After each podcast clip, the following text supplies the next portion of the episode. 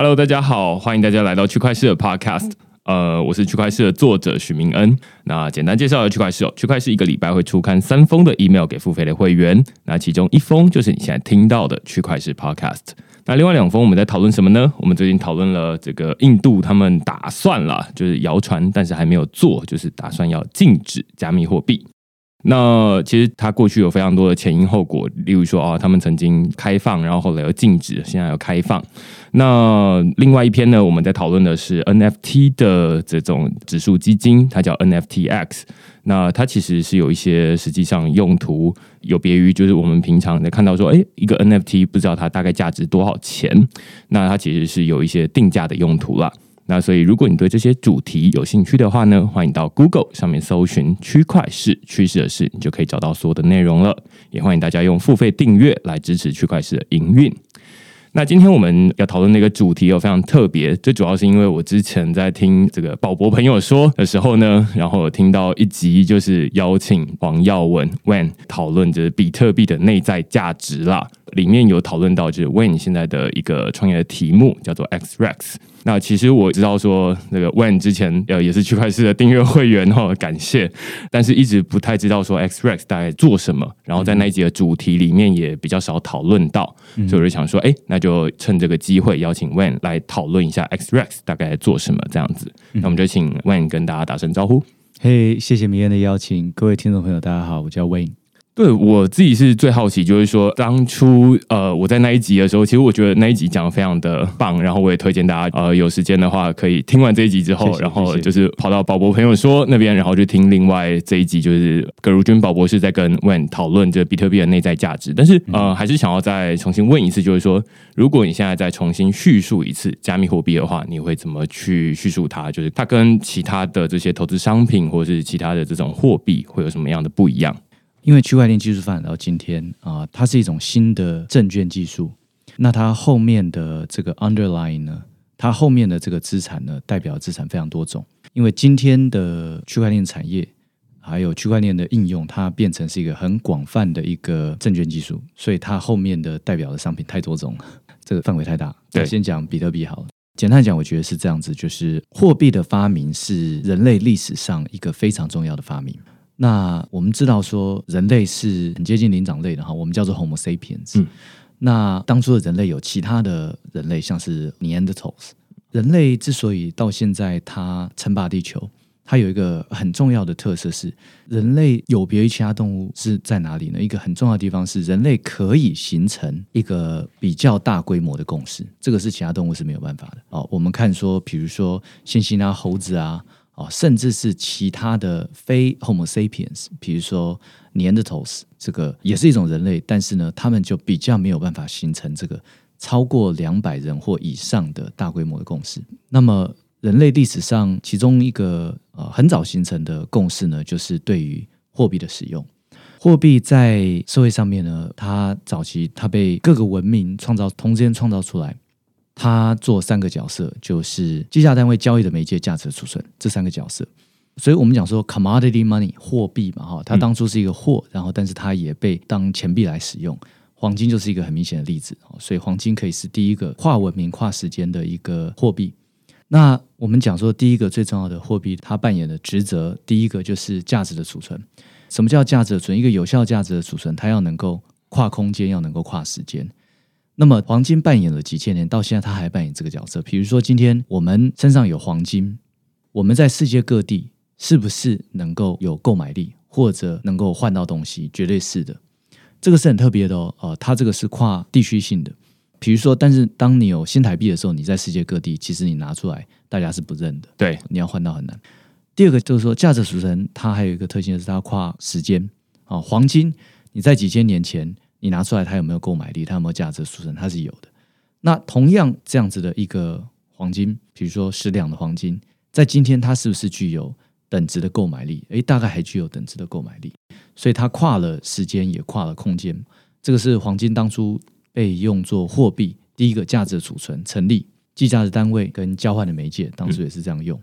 那么等到后期呢？后期就是所谓的 modern monetary theory，呃，现代经济论，在 MMT 我们讲说 MMT，MMT 下面呢，它就很依赖法币这种工具，所谓法币，它有别于货币，它是法定货币，或者它是一个 legal tender。那它是怎么样呢？它本身是没有内在价值的，但是借由一个国家的权利去赋予它内在价值。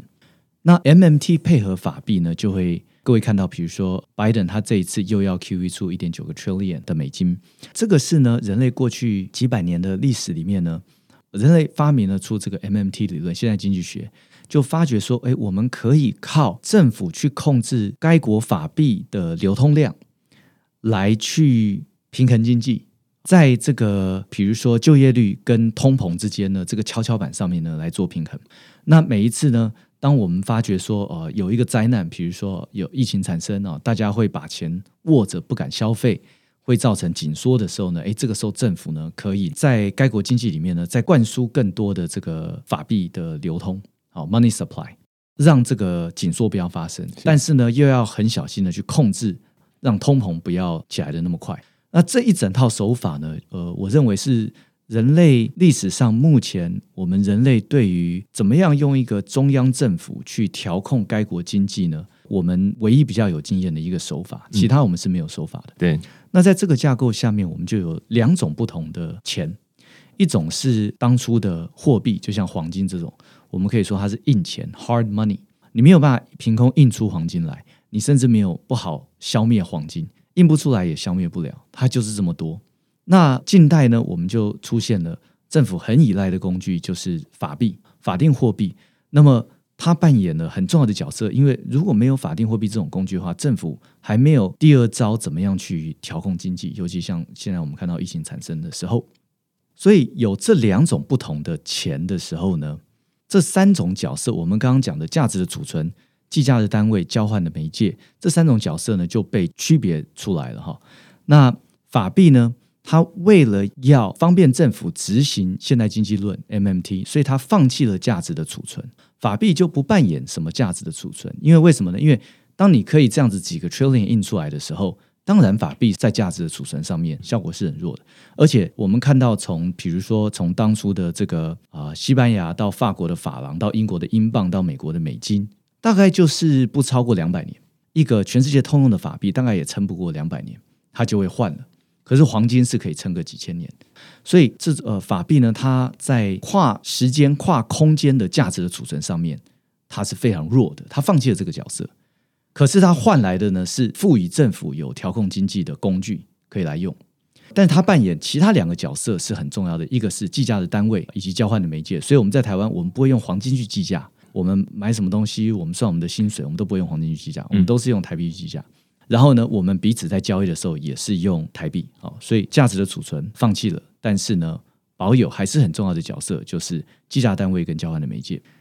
那黄金它就放弃了计价的单位跟交换的媒介，现在很少说我们用黄金计量黄金去计价的，我们也比较少说哦，我们两边做一个交易的时候，我是用黄金来做交换的媒介，可是它彻底就占住了这个价值的储存的位置。所以我们了解了现在不同种的钱开始在角色上面有区分，而不是一种钱同时担任三种角色的状况下面，中本聪在两千零八年底雷曼兄弟宣布倒闭后的不久，他选择终于 publish 他的这个 Bitcoin 的这个白皮书。那 Bitcoin 从那个时候呢到今天呢，我们看得出来就是。因为它的它的设计、它的稀有性以及它的分散式账单的这个技术呢，容易获得社会大众的支持，所以它在没有任何一个国家的武力背书、国力背书之下，它达到了今天啊，全世界很多人呢都在用它，至少作为价值的储存。那这个是我看到的第一个区块链技术成功的应用，也是第一个区块链技术啊，在搭配了这个经济理论、搭配了这个 game theory 等等被设计出来一整套的东西，是取得了社会上面有机的支持啊。所谓有机的支持，就是你你没有国力武力在后面背书嘛。然后呢，到今天还不到十二年，可是它全世界的流通性已经远远远大于新台币哦。那相较于我们中华民国的话呢？我们已经从台币的超膨换成新台币，那么到现在一百多年，新台币也在全世界没有很多的流通量，它的价值的储存仅限于在台湾地区国内。对，呃，而且一千年以后会不会新台币还有价值呢？这个是很不确定的。嗯，其实一千年之后会不会美金有价值都很不确定，所以很多人问我说：“哎，你觉得呃比特币最终的这个价格哈，一颗会是多少美金？”我我其实很少注意价格，但是现在可能是四五万嘛，五六万，五六万，对五六万。那大家说：“哎，喂，那比如说五百年之后、一千年以后，你觉得比特币会不会存活？”那我的答案是，我觉得会。第二个问题就是说：“哎，那你觉得那个时候的价格会是多少美金？”那我第二个问题就是说。哎，到时候真的是美金计价吗？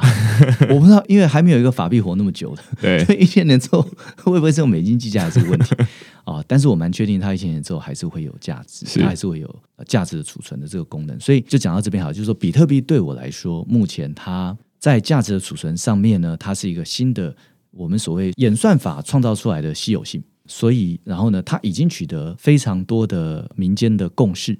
哦，我们刚刚有讲这个钱是基于共识嘛？哈。呃，人类是一个有办法形成共识的一种动物。嗯嗯。那比特币形成了一个全球很强的共识。嗯嗯。这样，所以它对我来说是比较是价值所存。但同样，因为它是数位性的，所以它作为价值的媒介，它的交换的速度非常的快。哦，所以它也有其他的很有趣的特性。这个是比特币。那么区块链到今天呢，它太多种了，太多元了。它后面所代表的资产，有些我们讲说像是第二个第二个。大的被创造出来的以太好了，以太我觉得以太是像什么呢？以太对我来说，对比比特币好了，以太比较像是石油。怎么讲呢？像我如果没有投资，我因为我之前研究黄金蛮多的，这样我如果没有投资比特币，我我应该买蛮多黄金的，因为我没有时间去研究其他的投资商品的情况下呢，黄金因为它的稀有性，因为它几千年的那个共识，所以我觉得它不容易被取代。那我就闭着眼睛买着放着，等到三十年之后。我相信它的保值能力是不错的，并不是说三十年之后它会涨价，而是三十年之后法币都会跌价，它只是保值而已。那么，所以呢，我就闭眼睛比较低的时候，我就买买比特币这样子。我这边先打断一下，就是一开始可以丢了一个很硬的题目，然后没想到问回的也很完整哦。如果要非常完整的叙述比特币，它确实是一个非常长的一个过程。但是我觉得你刚刚完全抓到，就是从一开始我们的这种货币其实是先有共识。例如说，最一开始是什么牛跟羊嘛，一只牛换两头羊，可能不一定是这个比例啦。但是大家都对于牲畜有一个共识，就是说我们可以用呃牛羊来交换。那接下来才说啊，那牛羊你刚刚提到，就是说，例如说它要有这个价值储存，但是问题是牛羊它会有一个问题，就是说它会死亡，那或者是稻米它会过期会腐烂，所以它不是一个那么好的货币。所以后来我们才换到黄金或者是一些贵金属。但是贵金属它又有系带上的问题，它不方便交换，所以呃，如果大家带一千块在身上，你可能要 killing killing killing killing，就是非常的重哦。对，那所以哎，它其实还有更好的方法，例如说呃，后来发明了纸钞，但是纸钞跟前面的这种黄金跟牛羊就很不一样，不一样的地方在于前面这两个是天然的。它有一个大自然的限制的，你没有办法自己制造出黄金，或者是你即便要养出很多的牛羊，它有一个大自然的这个环境负荷力的限制，所以你没有办法一直复制。但是纸钞就很不一样，就是你刚刚说的，就是政府它其实是可以无限的印钞的，所以它要印多少印多少，那反正它的价值是由政府来赋予的。所以这里就有一个很大的不同，一个是从这个天然的共识，接下来变成是说政府指定，然后大家相信政府。所以这是一个完全不一样的转变。那当然，现在只是这个纸钞，它还是有一个先天的限制啊，就是说它没有办法打破地理的限制，就是说，呃，我们没有办法透过网络来传输这个纸钞。所以接下来又变成这种呃数位货币。我们把纸钞的发展稍微讲细一点。纸钞的话呢，它是一个，我们可以讲说它是一个债，它是一个欠据。它最早是由这一些铸币的这一些金匠。金匠因为大家保存黄金在家里保存多了很麻烦，那金匠总是有金库啊这些可以保存，所以大家就把黄金放给金匠，然后金匠就签了这个欠据出来，这个其实是一个债。所以当我们看说这个纸钞，纸钞是什么呢？它是一个法律的一个欠据，它是一个法律的合约，一个 legal tender。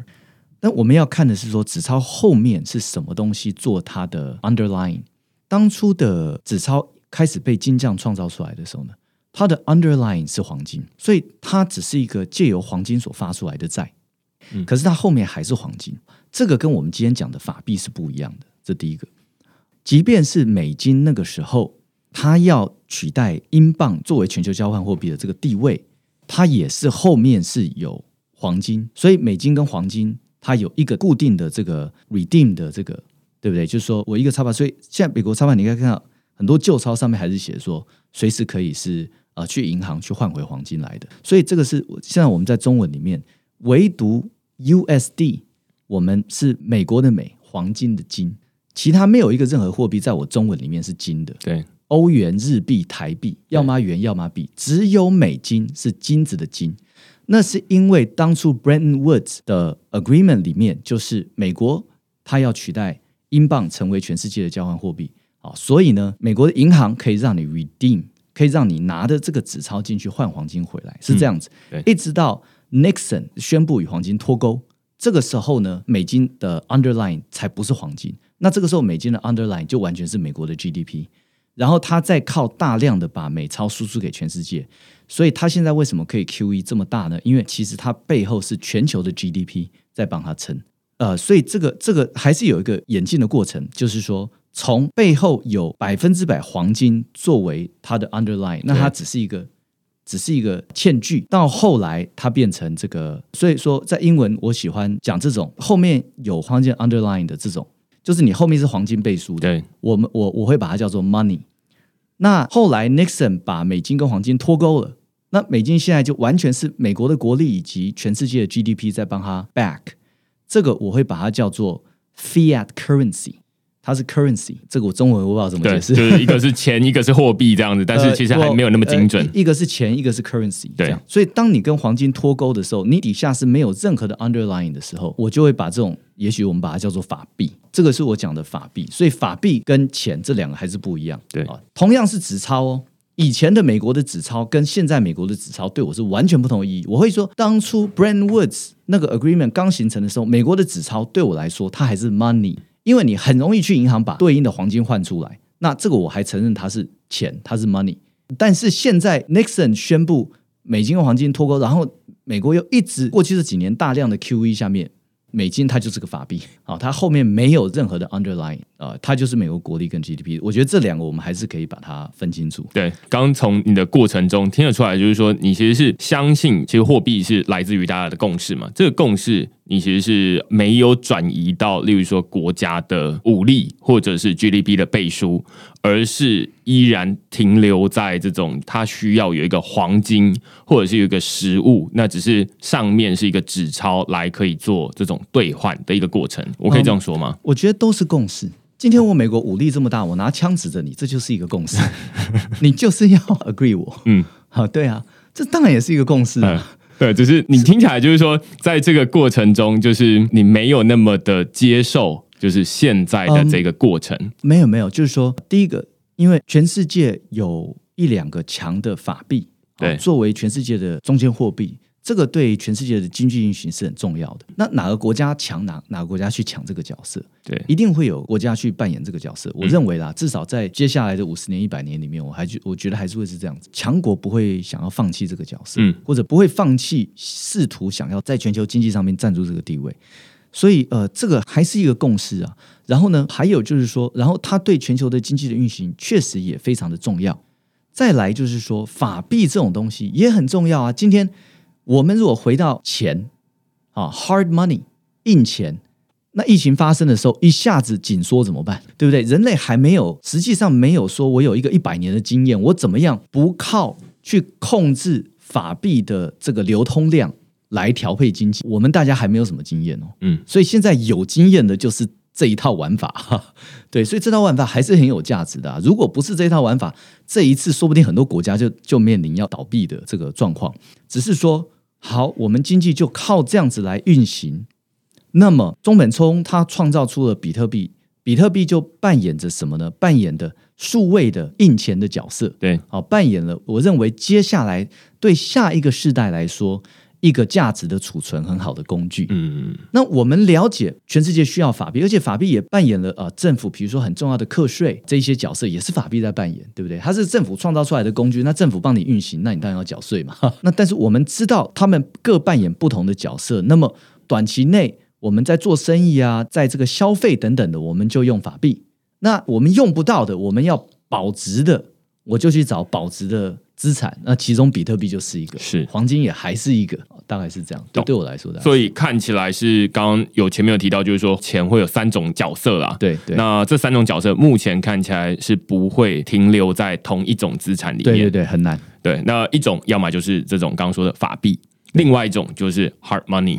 对，就是印钱。对对对。那无论是黄金或者是比特币，都属于 hard money 这边的。对。那法币它可能就是，例如说新台币啦，或者是美金啦这样子。所以你在买比特币的时候，其实是类似在买黄金。所以有也有人可能会说，例如说比特币它就是一个数位黄金，类似这样的说法。但是它不是真的是说它背后是黄金，而是说它有点像黄金一样是。天然创造出来的类似这样的，对稀缺性这样。对他说穿了，它就是一个数学创造出来的稀缺性。第一个，黄金是天然稀缺性，那比特币是数学人工的稀缺性。是，可是数学是可以被证明的啊。第二个，黄金有了千年以上人类的共识，那比特币到现在有了十一年的共识，但是共识还蛮强的，感觉起来全球买单的人还不少，大概是这样子哦。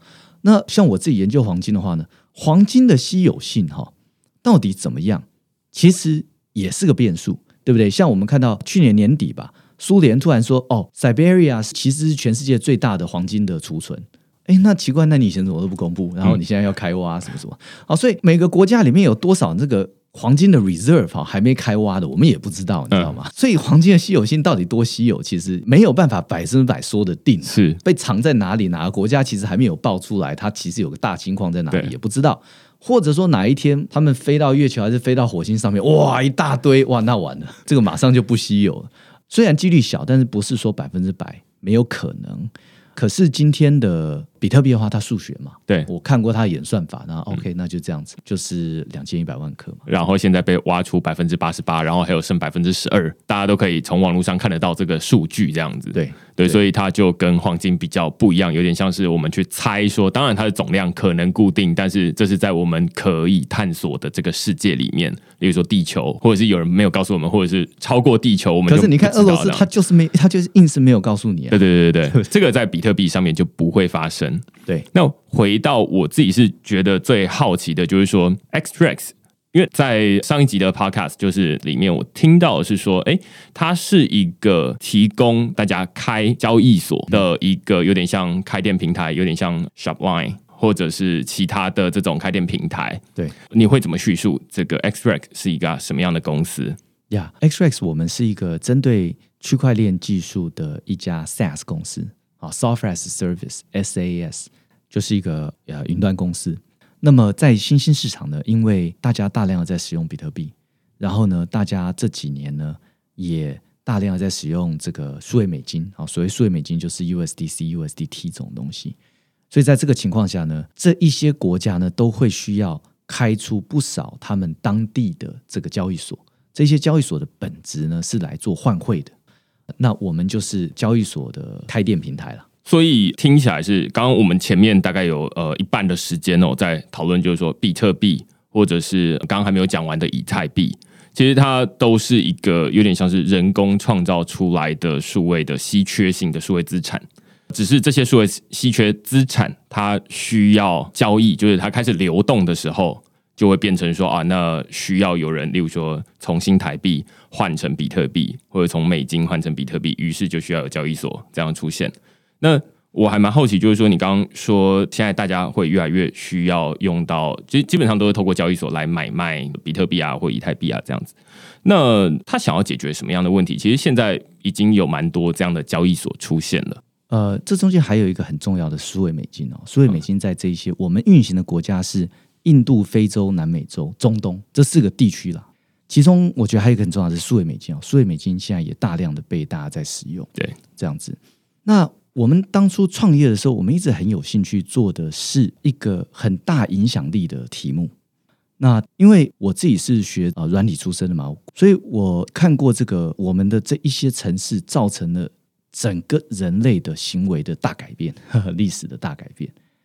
那是一个人生很特殊的经验。呃，那么 int 后 Internet 时代，是不是还有机会？我们这种软体的人，呃，能对整个世界造成很大的改变？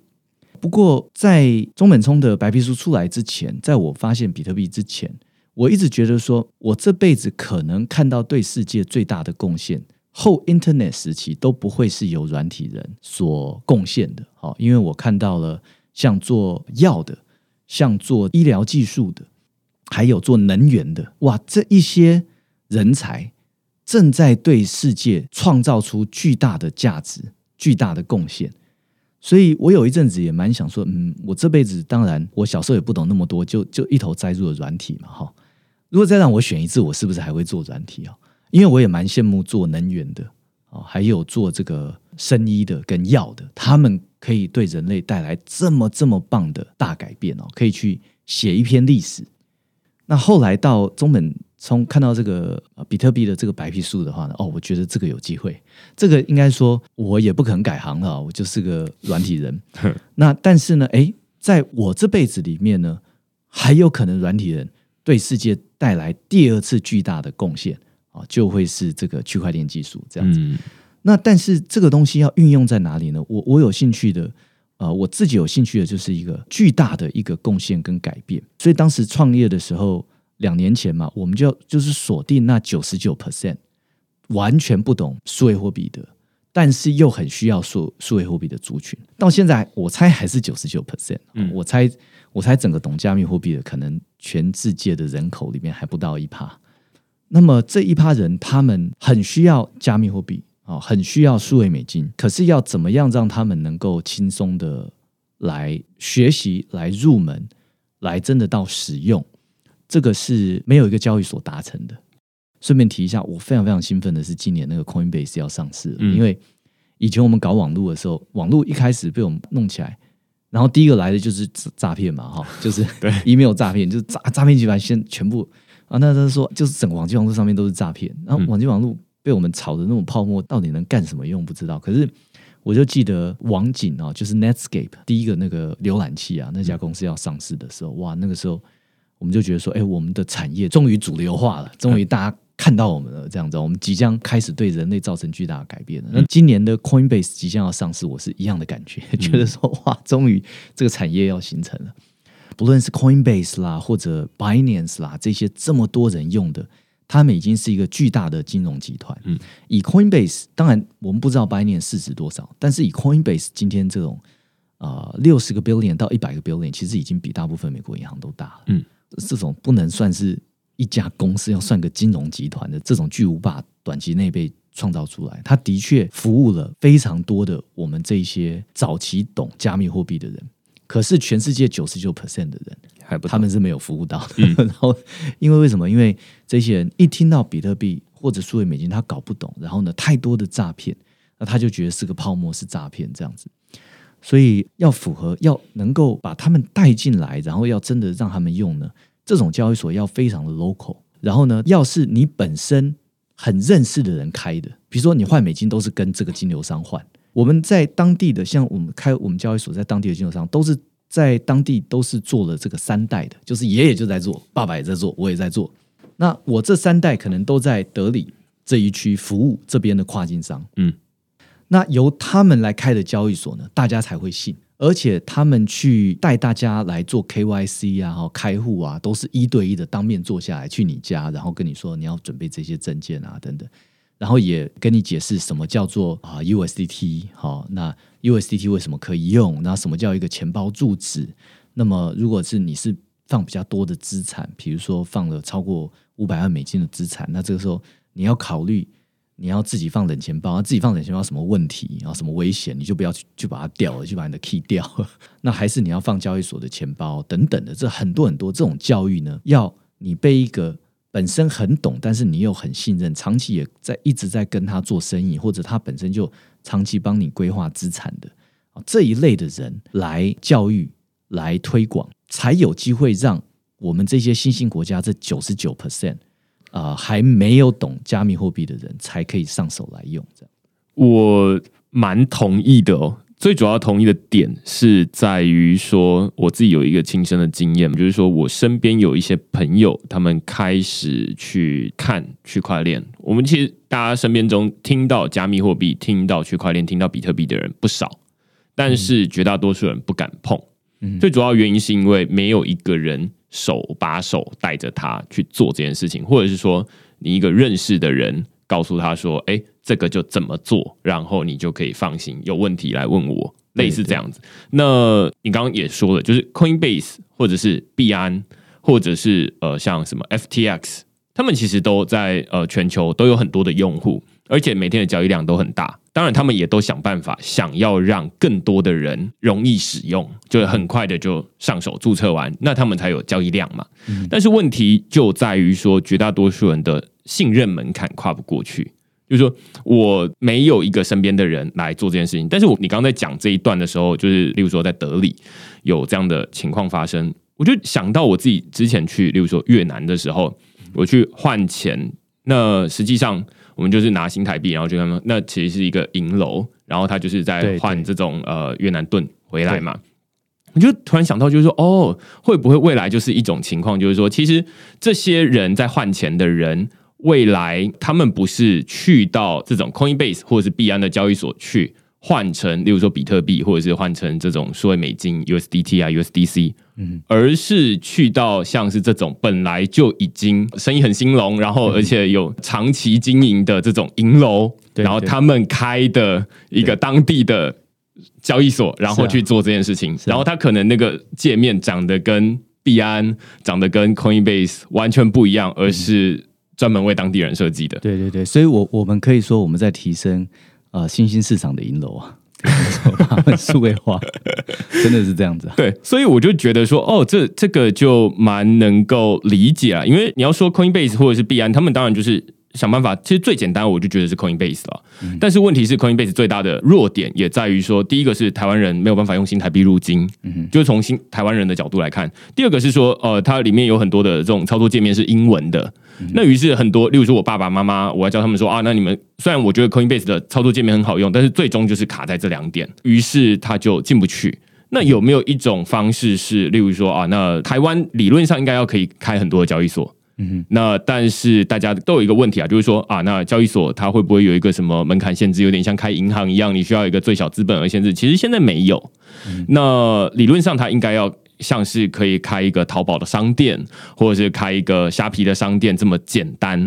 只是第一个是担心安全性，然后大家又没有办法去处理这种法币出入金的问题，甚至是什么 KYC、AML 的问题，那导致于说，哎，现在没有这么多的交易所出现。对这个问题问的很好，然后我觉得我我们并没有在台湾这边推，因为台湾对这种东西，我觉我觉得完全没有需求。嗯，那为什么像是啊印度、非洲我这些需求？我解释一下啊，像印度的话，因为国家是严格管控美金，所以呃个人是开不出美金账号的，你不可能去用 Coinbase。嗯，因为你开不出美金账号，你怎么买美金？那没有美金，你就没有办法入境 Coinbase。对，这第一个问题。台湾不会有这个问题，其实我们台湾是可以换得到美金，没有问题。每每一个人。去任何一个银行，大家都可以看到美金账户啊。可是新兴国家都是不行的，这样子，它没有美金账户可以用。所以，因为你买不到美金，你不能有你个人的美金账户，你就绝对不可能投资到任何的全球性金融商品，你也不可能投资到美股。你等于是被全球的金融系统阻隔于外的一群人。嗯嗯嗯。那会产生一什么样心理效应？就是他们看到了过去十年，亚马逊、Google、Apple。啊，现在的 Tesla 创造出巨大的财富，他们看到了其他国家就很容易去买美股，很容易去参与这个财富的创造的过程。甚至 Coinbase 要上市了，大家可以去买 Coinbase 的股票。就他们连美金都买不到的时候，他完全是在这个系统以外，所以他们会认为说是非常不公平的，而且他们是就被阻隔在外面的一群。那这个也是为什么他们啊非常喜欢比特币，因为比特币是唯一他们可以比较容易买得到的全球性流通的金融商品。那么，可是呃讲回来就是说，其实他们是没有办法用 Coinbase 的，对，因为他连美金账户都没有，然后怎么用 Coinbase 这样？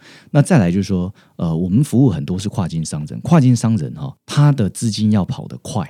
像你看 Covid 产生以后啊，我们帮着他们全球就是先抢这个口罩，从这个中国抢这个口罩制造的机器。然后抢口罩的原料，呃，所以他们的钱都是跑得很慢，所以他们就会抢在抢这些货上面，就输其他先进国家的贸易商、进出口商，这样这些东西对他们来说都是很不公平的。所以第二个就是说，我今天要买数位美金，那我要可以买得快，也就是说，我要走进银楼十分钟之后，我就要有数位美金，就这样子。这个要在十分钟内达成，我不可能跨国去做一个 SWIFT。再等你两天，我没有那个时间。我买的数位美金买到了以后呢，比如说，好口罩，我这一批要从泰国泰国批，我在我十分钟买到数位美金，再十分钟我这个数位美金要换成泰铢，我要付到工厂去，我今天才抢得到那一批货，是要跑得这么快。那么这个时候就是说，加密货币还有数位美金对他们来说非常非常有用。你刚刚有提到这一个钱跑得快跟钱跑得慢这个概念哦，这是其实是大家过去比较少接触到的概念啊，就是说钱跑得慢，也指的就是说，就换钱的这个门槛很高，可以这么说吗？呃，对，换钱的门槛很高，然后转账的时间很久。例如说，你刚刚提到，就是说，例如说，呃，Swift，我例如说从现在要转账给在美国的朋友。那我可能需要去银行填单子，然后可能付，例如说几百块钱的这种转账手续费，然后几个小时之后，或者是快几个小时，慢的几个工作天的时间会到对方的账户里面。对，可以这么说。那以呃，但是我们讲说非洲，非洲哈，过去十二个月是属于美金稀缺的状况，就是说，呃，非洲大部分的央行里面美金都是空的，而且已经国际银行欠了很多的美金。哦，所以呃，我们服务的这些商人呢，因为你要去换的时候，你就在银行排队嘛。啊，很多都是排了十二个月还没排到美金的，所以这不是说排一两天。所以他既然排不到美金，他就没有办法透过这种国际的转账系统去支付。对，你要先可以买得到美金，嗯，这样子。然后，于是这就变成说啊，那大家进入这个国际，无论是这种刚刚说买美股啦，或者参与这个国际的金融市场，它大家都是用美金。对，那你。没有办法取得美金，或者是你要取得美金要排一年的时间，对，那就当然就轮不到你抢口罩。对，那刚刚听起来的另外一个解决办法就是说，好，那既然美金没有办法让你取得。那有没有一种简单的方法，例如说透过买比特币的方式？就有几种方法哦。一种是当地的银楼，他们银楼现在很会用数位美金，所以你去银楼的话，它可以卖你 USDT，嗯卖你 USDC 这样子，对，而且是呃当场交易这样子。OK，好，然后你用数位美金，现在很多你要进货的工厂，现在很多工厂都开始收数位美金，嗯，所以你数位美金可以去直接支付工厂，然后工让工厂来出货。所以我们除了这个呃交易所开店平台，我们另外一个用的非常频繁的。一个功能是这个数位加密货币的支票，或者说信用状，它就对比国际规格 SIP 九八的这个 Cash Bank Guarantee，呃，或者这个 UCP 六百的 Standby Letter of Credit，Standby LC，嗯，它是怎么样？就是说我今天比如说我要去跟你进十个货柜的口罩，对不对？哦，那今天我们既然用到数位美金，我们就是钱包对钱包了，我们就跳过银行体系了。可是呃，你一定会希望我先把我的钱打给你。那你我先把我 USD 打给你，那我一定希望说不行，你货到到港这边呢，我钱再付给你，对对不对？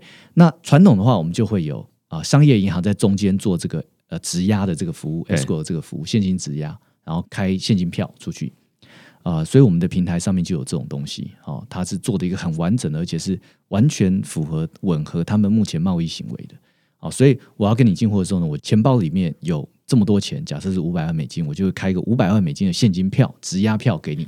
那这票我开了给你之后呢，我就不能够撕票了。我要撕票，一定要你同意，要不然我这钱就拿不回来。嗯，好，那你收到这个票呢，我会把我们之间的我们所谓的 purchase order PO 啊，就是我跟你叫什么货啊，然后你要出到哪里啊，所有的规格都会直接写在这个票上。你收到这个票呢，那你现在就出货。哦，你出货那就看我们之间谈的这个呃商业的合约。可能你出货完，你把我的水单给我，哦，我这边就放票。这样，那有的时候是货到我要验货我才放票。嗯，这样，对对对。我不知道这是已经目前在运行的运行的流程了。对对对。而且我不知道它的普及程度是什么，因为这完全是超出大家的，我不知道，至少是我的想象之外。就我们才上线四个多月，快五个月，一个月的交易量有六千万美金。OK，对对，算呃用的蛮普遍的，他们很喜欢用这个支票。刚你有前面提到，Xrex 是个大家开交易所的一个开店平台，当然是给这种银楼升级用的，对对对，数位化用的。对，那另外一部分其实是真的是使用者，就是说他要透过刚刚这种跨境贸易商、贸易跨境贸易商他要用的。那所以呃，主要是分成这两块的人。对，那他们这两个其实是独立的业务吗？还是是他们一起的？因为银楼就是这所有贸易商的中心啊。这贸易商每天要靠银楼做的比较老字号的银楼，他们也放贷啊，也干嘛？OK，对他们其实就是民间的银行。所以其实，在那个地方，就是在无论是在印度、在非洲，他们其实就是靠银楼在当成是银行在做这些国际贸易的事情。对，或者说所谓的金流商。哇，酷酷酷！对，完全不知道这件事。非洲几乎每一个跟我们配合的金流商啊，都是跟国王有关系的哦，都是国王的亲戚，就是当地国王。对，生态就是这样。OK，所以呃，我可以说，听起来他们本来在接触比特币之前，他们要怎么做这件事情？是透过黄金吗？嗯。金流商他会有很多的做法哦。第一个就是说，金流商本身也很会做贸易，嗯啊，比如说呃，他把美金卖给你了。假设是呃，在没有 USDT 的年代，这些金流商都在香港、新加坡、杜拜、伦敦都有开公司，所以他有很多的美金是在境外的，放在他香港公司、新加坡公司、杜拜公司、伦敦公司的户头里，所以他有很多境外美金可以用。那你说你今天急着要付泰国工厂一笔钱，你要叫口罩？你去找他，他马上就可以从香港、新加坡还是哪里钱就转到这个泰国的工厂，那你的口罩，你你这个定金你就付到了。可是呢，假设你是给他，假设在奈吉利亚，你给他奈拉，好啦，这个时候他宝贵的美金被你用掉了，付给你的泰国工厂了。他现在满手没有人要的奈拉哦，而且奈拉叠价是很快的。其实非洲五十四个国家五十四个不同货币，每个货币都超级超级的这个浮动的，嗯，哦，而且叠价都会非常的快。所以当地的银楼呢，他绝对不可能拿拿当地货币拿太久，所以对他们来说，货才是真的币啊！这就是你会看到货币，货币怎么讲呢？他会马上把奈拉先拿去买货，因为货是不会叠价的。假设我用奈拉买了咖啡豆，咖啡豆不容易叠价，但是奈拉叠价很快，懂啊？所以我拿到你的奈拉，我就要先买个尽量可以保存久一点的货，先买起来。所以，所以说，呃，他他们真的价值的储存还是靠货买起来堆在仓库。那接下来我就想办法出口这个咖啡豆，我越快可以出口成，我又换回美金了。所以，刚刚听起来就是整个过程其实跟我们在台湾的生活情境非常的不一样，甚至是颠倒的啦。对对对，就是说我们这边的交易可能是透过美金，对，或者透过台法币，对不对？那在那边其实是我们可以说比较原始，他们都是透过货来交易的，对。就是说货来做价值的储存，嗯，但是它中间还还是有透过法币啊，因为我把这个咖啡豆卖，我还是卖成美金啊，是，但这个时候我美金就回来了，嗯嗯，对不对？那后来他们就发觉说，哎，与其出口咖啡豆，不如去找矿工买比特币，因为比特币出口太容易了，存到交易所卖下来就美金了。哦，这样可以理解。所以，呃，我是不是可以直接这么说，就是说，Extract 它其实是一个，虽然它是。你是说是一个呃交易所的开店平台，但是它服务的客户比较像是 B to B 的客户。对，那 B to B 的客户，当然我们可以看到，例如说呃中国信托啦，或者是国泰金控啦，他们都有在做这种呃，例如说这种信用装上链啦等等的。但是其实，在非洲、在印度这样的国家，有很多的使用者，就是我们刚刚包含这百分之九十九的使用者。例如说，第一个就没有办法享受到金银行的金融服务。对，第二个是说，银行的金融服务也没有办法满足他们的需求。例如说，要排队排美金排一年这样子。对，所以他们呃，第一个是比特币提供他们呃，有点像是数位黄金或者说数位咖啡豆对等这样的选择。对，第二个事情就是说，好，那如果我想要交易比特币的话，那我本来的这个银楼它也要有提供基础设施，我才能够交易啊。对，那他们本来只有处理这种咖啡豆或者处理黄金而已，那所以需要帮他们有点像是升级，变成是也可以处理比特币。对，帮他们升级。当然，他们已经比特币还有这个 USDT，他们也运行了四年了啦。只是他们有一个很好的工具啊，这样子。对他们后来都改成用这个比特币跟 USDT。OK，所以我觉得现在大概就可以蛮清楚，就是说 Extract 它跟其他的交易所。或者是说他在做的事情其实是很不一样的，就是说我们是一个，我觉得主要场景就是国际贸易，对对，所以我们把我们自己叫做 trade tech company 嘛，好，贸易金融技术公司，这样区块链贸易金融技术公司，对，专门做贸易。OK，那这样子听起来就是说啊，这样使用者他如果有这种呃贸易的需求，那尤其是在取得美金或者取得法币特别不容易的国家，对对，就特别需要有这样的。使用情境。对啊，比如说我们也有在奈及利亚吧，就是说我们有一个澳洲的公司，它是一个能源公司，它在这个奈及利亚有很多的这个呃太阳能厂。啊，就是说这个太阳能农场了，那它那边产生很大的能源，那但是呢，能源它它卖成了奈拉之后，它也是出不来。啊，所以它也是靠我们的平台奈拉去买成比特币，比特币再卖成美金出来。哇，呃，对，所以这种感觉好像你后面可以有讲出十个故事，这样子 就是十个不同的客户案例，然后基本上都是想要解决的是我换成钱之后，然后那个法币不能用。就出不来，对，然后而且它叠加很快，对。那要不然你不换成法币，或者是我拿到法币之后我马上换成咖啡豆等等的，那于是现在通通都不要了，就是卖出来之后换成法币，我就买成比特币，不要再换成咖啡豆了。比特币它更容易传送，对，比特币我就直接再卖成美金，呃，我再我再换成美金这样。对对对，那为什么我不奈拉直接换 USDT 呢？原因是因为我奈拉我换 USDT，USDT 被定位成境外美金。他跟我去换一家公司在香港存的美金是一样的，因为 USDT 是全球流通的，它已经突破了我境内的限制。我买的是个境外的资产，所以我买 USDT 的时候呢，以奈吉亚来说，它可能会有五十 percent 甚至更高的 premium。哦，OK，就说这个价差很大，嗯，啊，我需要付出一个巨大的代价。那那甚至呢，USDT 因为速度快，它会比境外美金更贵。那我还不如直接去香港买境外美金。可是买比特币比较不一样。因为比特币呢，比如说矿工，他收了你的烫手山芋奈拉，可是他就把它发薪水，把它付房租、付电费就就没了，他就处理掉。这是一种。那么另外一种呢，是呃，比如说呃，早期买的这个比特币买很多的大户，他拿了你的奈拉，他卖给你比特币，他卖拉他就去买房子、买车子、买什么，就当地消费掉。嗯，这样，所以生态比较不一样的状况下，造成就是说，呃，有的时候借由比特币来取得美金。会比直接直接买 USDT 来的便宜很多。对，所以我刚刚其实的另外一个问题就是说，拿到奈拉的人他到底要怎么办？然后你刚刚有解释了，就是说，例如说他要付电费，还要付薪水，所以矿工最好嘛，因为矿工会直接奈拉他有出口嘛，他付房租、付电费，对，拿去付给电力公司，拿去付掉这样子。因为基本上在这个国家里面，大家都不想要让这个法币在手上拿太久，不要自己当地国家的钱。所以今年我觉得会是 CDBC 的一年。因为像数位美金这种东西，或数位人民币啊，我认为它会很快的在接下来这几年大举的入侵这些比较弱的国家。对，因为这些国家呢，像像印度，我们讲一下印度，印度是它过去十年官方统计数字都是只有一趴的人缴税。对，因为它税法太多的问题，太多的解释方法，所以大家当然不缴税，没办法合理的去缴税。那大家不缴税的情况下呢，政府只能怎么样呢？没有税收嘛，政府只能每年举债，不然政府预算怎么来？就举债嘛。那举债其实就是全民平均缴税嘛？对，你们你们都不来申报，那干脆我就印嘛。对，这样子哦。可是这个问题就会造成说，呃，卢比它的贬值是快的，嗯，哦，所以在这个情况下，如果他不去限制美金，他让每个人都开美金户，那他的卢比很有可能会超膨。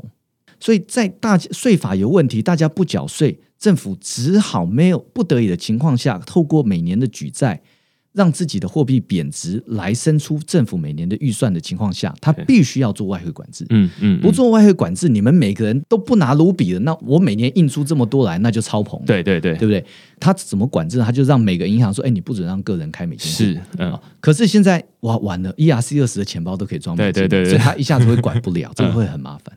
对，所以我觉得这就呼应到前面，我前面有一一篇讨论印度的那种，最一开始在二零一八年还二零一七年的时候，就央行禁止说国内的银行处理这种交易所的业务。对，但是后来最高法院又推翻，就是说，哎，其实这个不会影响到你们的业务啊，或者是你没有足够的举证啊，所以又开重新开放。但是最近好像又在传说啊，那要再度取消。你就可以从这个过程中听得到，就是说，哎，既然他一开始先封了美金，对，那现在哎，大家发现说比特币它是一个。出口，对，然后呃就开始往上比特币这边走，但是哎，现在他又想说啊，那我再封比特币，于是这其实还在一个过程当中了。对，那我们可以从这个过程，你就可以听得到说，哎，其实有很多的地方是跟台湾非常的不一样。对，然后有非常多的商家他们的需求是我们要听故事才知道。